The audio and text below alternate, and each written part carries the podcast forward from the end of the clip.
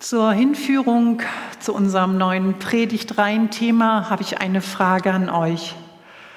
Welche Bedeutung hat es für euch zu beten? Was bedeutet es für dich, dass du beten kannst?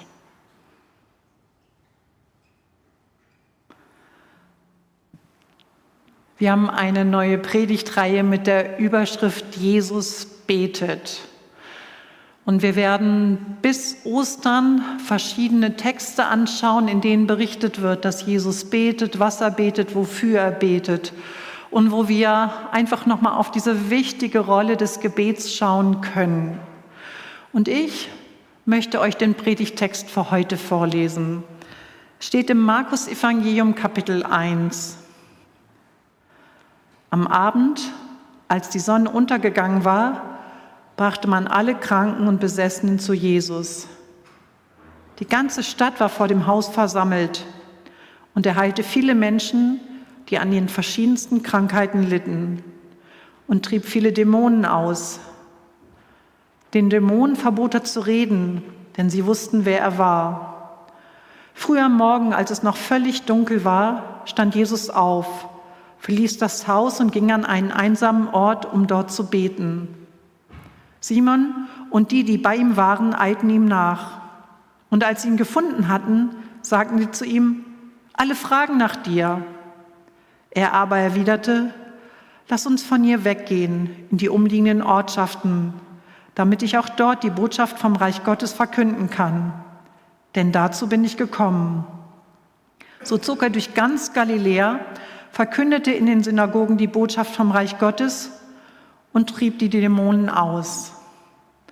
Ich habe für euch drei Predigtpunkte, die lauten die Flut, der Anker und der Fokus.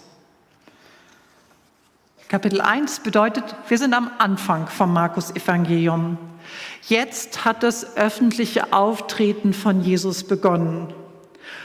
Und unser Textabschnitt berichtet, was in dem Städtchen Kapernaum geschah. Dort hatten Menschen erlebt, wie er am Sabbat in der Synagoge den Text ausgelegt hatte, wie er gepredigt hatte. Und sie hatten erlebt, wie er Kranke heilte.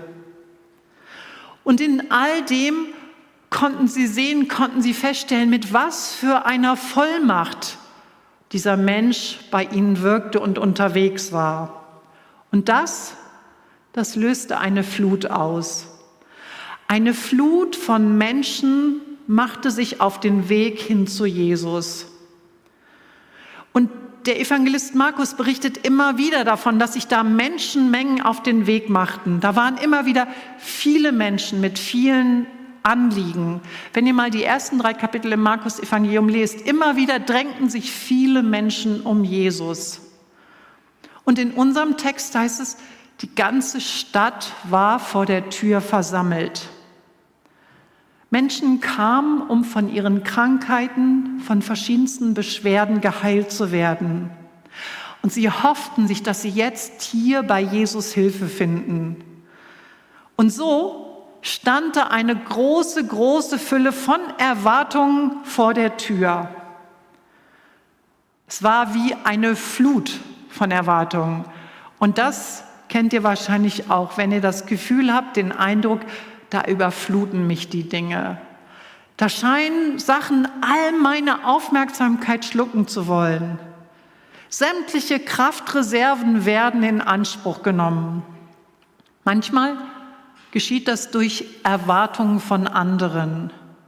Es kann aber auch genauso gut sein, dass wir Schmerzen haben, körperliche oder seelische. Eine Flut kann durch Nöte oder Sorgen entstehen manchmal auch durch Ärger. Und manche werden überschwemmt durch Ängste, die sie um einen geliebten Menschen haben. Und egal welche Flut es ist, es ist grauenhaft für uns. Und zusätzlich erleben wir noch eine Überflutung in unserer Gesellschaft. Wir werden überschwemmt mit Reizen, mit Informationen, mit Möglichkeiten, mit schlechten Nachrichten.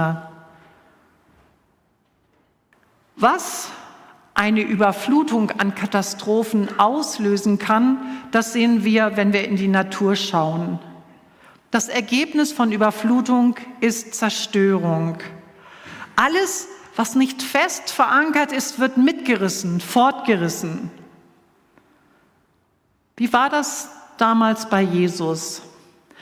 Wie war das für ihn, als die gesamten Hilfsbedürftigen der Stadt vor der Tür standen? Wir wissen, dass Gott ein mitfühlender Gott ist. Ein Gott, dem unser Ergehen ganz stark am Herzen liegt. Und jetzt stelle ich mir vor, wie Jesus konfrontiert ist mit diesem Strom an leidenden Menschen. Ein Strom, der kein Ende zu nehmen scheint, der am nächsten Tag gerade weiter so geht. Wie mag das wohl in seinem Herzen ausgesehen haben? Lauter geliebte Geschöpfe Gottes, denen es nicht gut ging. Menschen, die verzweifelt auf der Suche nach Rettung waren. Kennt ihr solche Momente, wo ihr von etwas Schrecklichen, von etwas Schwierigem hört, wo ihr einen Bericht lest wo mit Kindern schlimm umgegangen wurde, wo ihr hört von Verwandten, die richtig schlimm erkrankt sind, wo, wo ihr vielleicht zu viele Nachrichten geguckt habt und wo ihr den Eindruck habt, dass das Leid, mit dem ihr gerade konfrontiert wird, werdet, euer Herz zerreißt, dass euer Herz vom Mitgefühl blutet. Dieses Gefühl, das wir manchmal haben, ist nur ein Bruchteil von dem Mitgefühl, von dem Schmerz, den Gott empfindet, wenn er Leid, Trauer, schreckliches, schweres Unrecht sieht. Er fühlt es und es ist für ihn furchtbar. Und manchmal frage ich mich, wie Gott es schafft, an all dem Elend und all der Krankheit, an all dem Schmerz nicht zu zerbrechen dass es ihn nicht zerreißt. Und ich denke, es kann nur gehen, weil er eben Gott ist und nicht ein Mensch mit unseren Begrenzungen. Und wo ich denke, meine menschlichen Betrachtungsweisen werden das niemals erfassen können, wie etwas für Gott möglich ist. Damals in Kapernaum, da hat Jesus jeden einzelnen dieser hilfsuchenden Menschen gesehen. Das war für ihn keine namenlose Masse vor der Tür, sondern er wusste von jedem, dies ist ein Ebenbild Gottes. Und ich stelle mir vor, wie sein Herz vor Mitgefühl geblutet hat, wie es ihm wehtat. Aber er hat es nicht zugelassen, in dieser Flut an Leid und Krankheit unterzugehen, sondern er hat dafür gesorgt, dass er trotzdem fest verankert bleiben kann. Und damit Punkt zwei, der Anker.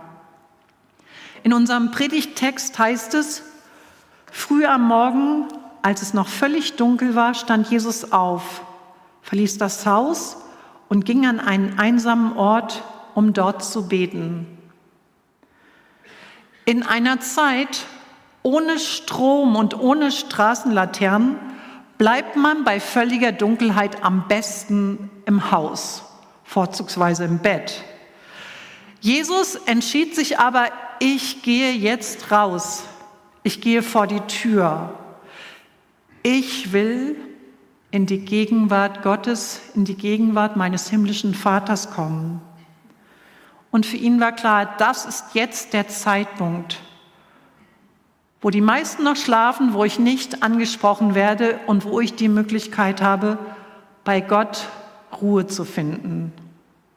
Er wollte an einen Ort, wo Stille und Konzentration möglich war.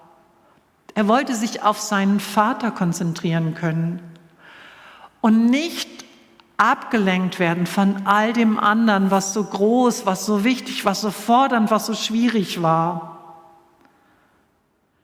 Denn Für Jesus war es klar, dass Not und Leid nicht das erste und nicht das letzte Wort haben sollen und haben dürfen, sondern die oberste Priorität hat die Gemeinschaft mit dem Vater, die Gegenwart des Vaters.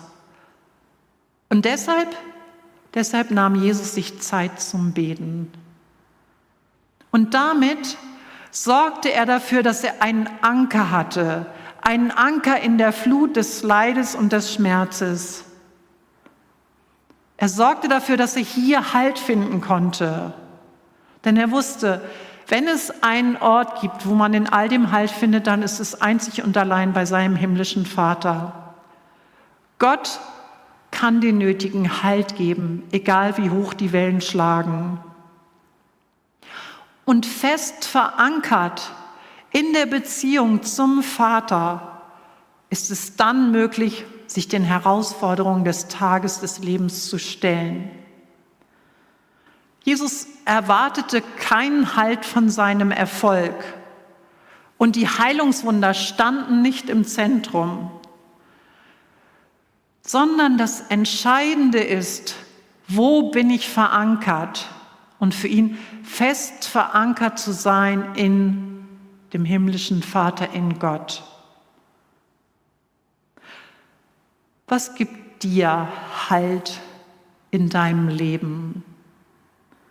Besonders dann, wenn die Anforderungen so groß erscheinen, wenn die Not so groß ist, wenn es alles so schwierig ist und man so viele Fragen hat.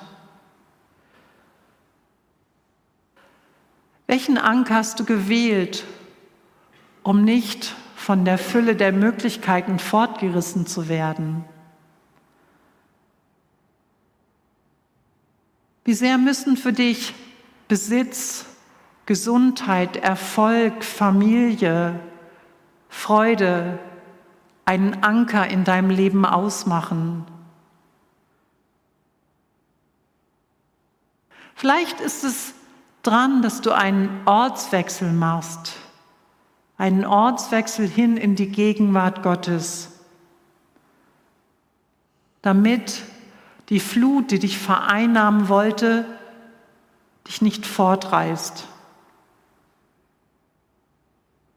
Lass dich von Gott einladen, bei ihm in allen Flutkatastrophen deines Lebens Halt und Sicherheit zu finden. Jesus hat sich morgens vor Tagesanbruch auf den Weg gemacht, um seinen Anker bei Gott zu setzen. Wo und wann ist dein Ort, um Gott in der Stille zu begegnen. Wie kannst du am besten ins Gebet kommen? Für viele ist das Thema Gebet ein wirklich umkämpftes Thema. Ja, es gibt so kontemplative Charaktere und es gibt tatsächlich begeisterte Frühaufsteher. Und es gibt die Dauertypen, die ihre Gebetszeit einfach in treuer Routine halten. Für die mag es eventuell leichter sein, in die Stille vor Gott zu kommen. Aber für die meisten von uns ist Stille und Gebetszeit eine umkämpfte Zeit. Da ist so vieles, was um unsere Zeit und um unsere Aufmerksamkeit ringt. Bei Jesus war es genauso. Da tauchen die Menschen auf und fragen, wo bleibst du eigentlich? Hier tobt der Bär, wir brauchen dich. Vielleicht, vielleicht ist es für dich gerade dran, dass du bewusst die kommenden Wochen und Monate drauf schaust, wie will ich meine Gebetszeiten eigentlich gestalten? Was ist jetzt dran für mich? Wie gelingt es mir, in die Gegenwart Gottes zu kommen? Was würde mir dabei helfen? Vielleicht fängst du einfach an, dass du dir einen Zettel schreibst und notierst Ideen, wie es dir gelingen kann, wie es dir am ehesten entspricht. Es lohnt sich so sehr, danach zu schauen, denn es gibt keinen Ort, wo wir besser aufgehoben wären, als in der Gegenwart Gottes. Und wirklich, wir sind nirgends mehr willkommen als bei Gott, unserem Vater. Ich leite euch ein zu einer kleinen gedanklichen Reise. Stellt euch vor, ihr geht mit Jesus Seite an Seite am Strand entlang. Und da ist ganz viel Weite. Der Horizont ist weit, ein weites Meer und ganz viel Strand. Die Wellen laufen ganz gemächlich an den Strand. Viel Zeit, viel Ruhe und Jesus an eurer Seite. Gemeinsam geht ihr, mal schweigend, mal sagt Jesus ein bisschen was und mal ihr. Und da ist Zeit zum Freuen, Zeit für Fragen, die euch auf der Seele brennen, auch Zeit zum Staunen und da ist Raum für Klage. Und, weil es nun mal dazugehört, auch ein bisschen Dienstbesprechung, was für heute ansteht. Und in dieser Gebetszeit, da geschieht etwas. Denn ihr habt einen Raum betreten. Und dieser Raum ist angefüllt mit Gottes Heiligkeit und mit seiner Liebe. Und dieser Raum gibt euch die Möglichkeit zu erkennen, was dran ist, was wirklich wichtig ist, worauf es ankommt.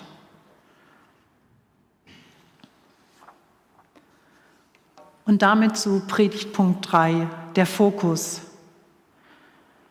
Jesus begibt sich betend in die Gegenwart Gottes. Wir wissen nicht, was Jesus mit seinem himmlischen Vater besprochen hat, wie er gebetet hat. Aber Jesus wurde gefragt, wie sollen wir beten? Und er hat ein Gebet vermittelt, wie wir beten sollen, das Vater unser. Und dann stelle ich mir vor, wie sein Gebet auch so beginnt, dass er erstmal voller Freude und Liebe darauf schaut, du bist mein Vater im Himmel und bei dir will ich sein. Und in der Flut dieser Welt, im Chaos dieser Welt kann uns nichts Besseres passieren, als wenn wir uns im Gebet auf diesen himmlischen Vater konzentrieren und ihn im Fokus haben und sagen, ja, mein himmlischer Vater, bei dir will ich sein. Und dafür ist Anbetung perfekt. In der Gemeinde haben wir im vergangenen Jahr und auch für dieses Jahr die Überschrift Anbetung gewählt. Und unser Anliegen ist es bei all den Veränderungen in unserer Gesellschaft und all den Veränderungen in unserer Gemeinde, dass wir den Fokus auf Gott legen, dass wir auf ihn schauen, damit wir in ihm verankert sind, dass Gott das erste Wort hat und dass er bestimmt, wie wir denken, wie wir handeln, was wir weiter planen. Wir wollen Gottes Größe und Heiligkeit anbeten und seine Liebe und Gnade verehren. Und wir wollen in der Anbetung darüber jubeln, dass er etwas noch viel Größeres für uns vorbereitet hat und dass das hier und jetzt nicht alles ist.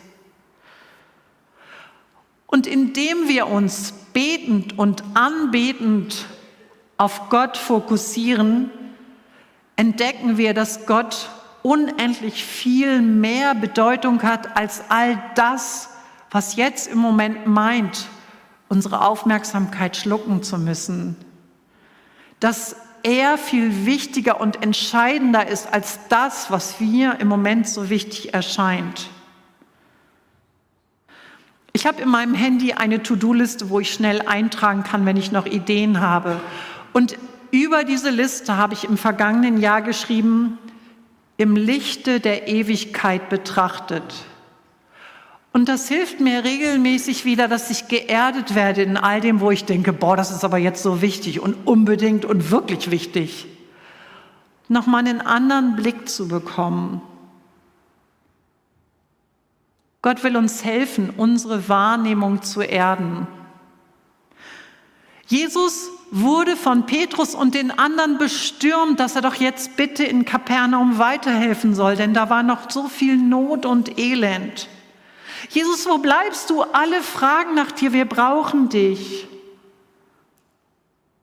Jesus kam aus der Stille, er kam aus dem Gebet, er kam aus der Gegenwart Gottes und er wusste, was für ihn im Fokus sein soll. Und deshalb konnte er Petrus antworten. Er sagt, lasst uns von hier weggehen in die umliegenden Ortschaften, damit ich auch dort die Botschaft vom Reich Gottes verkünden kann. Denn dazu bin ich gekommen. Er macht zum einen deutlich, ich kenne meine Aufgabe und ich weiß, dass ich jetzt hier gehen kann weil meine Aufgabe, mein Ziel, mein Fokus ist ein anderer. Ich bin nicht nur für Kapernaum gekommen, sondern meine Aufgabe ist es, das Evangelium, das Reich Gottes in ganz Israel zu verkünden, dafür zu sorgen, dass sich das Evangelium ausbreitet. Und dieses Ziel vor Augen bewahrte ihn davor, dass ihn die Flut dessen, was gerade da vor Ort geschah, weggerissen hat. Und weil er diesen Fokus hatte, war es ihm möglich, sich abzugrenzen. Er konnte weiterziehen, obwohl dort vor Ort noch so viel zu tun, zu erledigen, zu bewältigen war. Und er konnte es ertragen, dass er mit seinem Abgrenzen andere Menschen enttäuschte, Petrus war ganz sicher enttäuscht, das war seine Heimatstadt, da waren die Menschen, die da noch litten, das waren die Leute, die er kannte. Petrus war ganz sicher enttäuscht über das, was Jesus da sagte und dann auch tat. Aber Jesus hatte seinen Anker bei Gott gesetzt.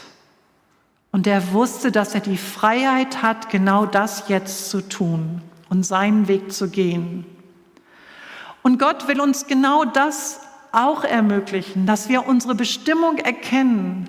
Gott, was willst du in dieser Welt, an meinem Arbeitsplatz, in meiner Familie, in meiner Nachbarschaft, in meiner Gemeinde, was willst du durch mich bewegen? Was ist meine Aufgabe? Und er will uns ermutigen, dass wir dann treu dranbleiben und sagen, ja, ist vielleicht nicht so doll gelaufen, aber ich bleib dran, Herr, weil du es mir mit auf den Weg gegeben hast. Und was ich als einen großen Segen erlebe.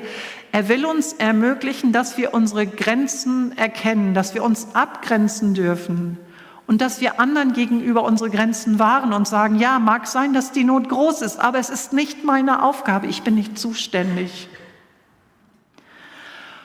Und damit wir an dem Punkt ankommen, müssen wir bei Gott ankommen. Wenn wir in Gottes Gegenwart erkennen, ja Herr, so willst du mit mir unterwegs sein, dann haben wir den Anker und dann haben wir einen Fokus, der für unser Leben passt. Wir fokussieren uns auf Gott und bekommen dadurch den Fokus, der zu unserem Leben gehört. Auf diesem Weg ist Jesus für uns ein Vorbild ist ein großartiges Vorbild. Was aber noch viel wichtiger und entscheidender ist, Jesus ist nicht nur Vorbild, sondern Jesus ist unser Retter in diesen Fluten, mit denen wir konfrontiert werden. Denn er, er hat die geborgene Sicherheit beim Vater verlassen und ist in die Flut dieser Welt hineingekommen. Er hat sich hineinbegeben und er hat die Folgen der Flut, Krankheit, Scheitern, Sünde, er hat es alles auf sich genommen. Er ist für uns gestorben. Er hat es gemacht, damit wir von den Fluten nicht mehr geschluckt werden können. Und das Gute für uns, er hat sein Ziel erreicht. Und wir dürfen uns gewiss sein, egal welche Wellen über uns zusammenschlagen wollen, Nichts, nichts und niemand kann uns aus der Liebe und der Hand Gottes reißen. Amen.